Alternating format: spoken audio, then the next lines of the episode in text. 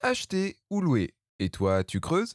En matière de film, c'est quoi votre dada? Moi, c'est les bons vieux westerns. Le soleil brûlant, les cavalcades entre les cactus géants et les coups de feu de Clint Eastwood pour rétablir l'ordre. Hé hé, tenez, en voilà un plus que correct que vous pouvez zioter à l'occasion. Le bon, la brute et le truand. Il est célèbre pour sa bande son mythique, mais moi je l'aime notamment pour cette réplique. Tu vois, le monde se divise en deux catégories. Ceux qui ont un pistolet chargé et ceux qui creusent. Toi, tu creuses.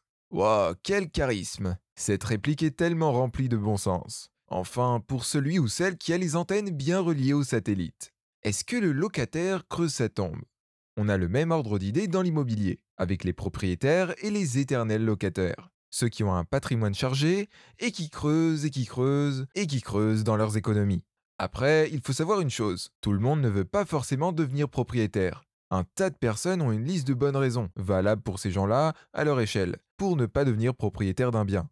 Et je ne porte aucun jugement là-dessus. Mais honnêtement, quand vous comparez deux couples du même âge, qui évoluent chacun sur une trajectoire différente, l'un se contenant de payer des loyers et l'autre investissant dans la pierre depuis leurs 30 ans jusqu'à atteindre l'âge de 85 ans. Vous vous rendez compte qu'au bout du périple, c'est plus du tout la même chanson.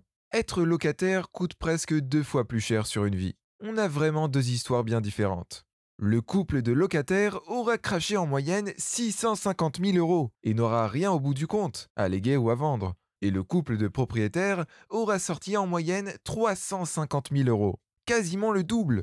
Je ne peux que conseiller à mes amis qui n'ont pas encore franchi le pas de ne pas laisser les années passer. Le confort d'être propriétaire d'une maison et de ne plus avoir à la rembourser à 45, 50 ou 55 ans, c'est quand même quelque chose. Westernement vôtre, Buzzy Bang Bang.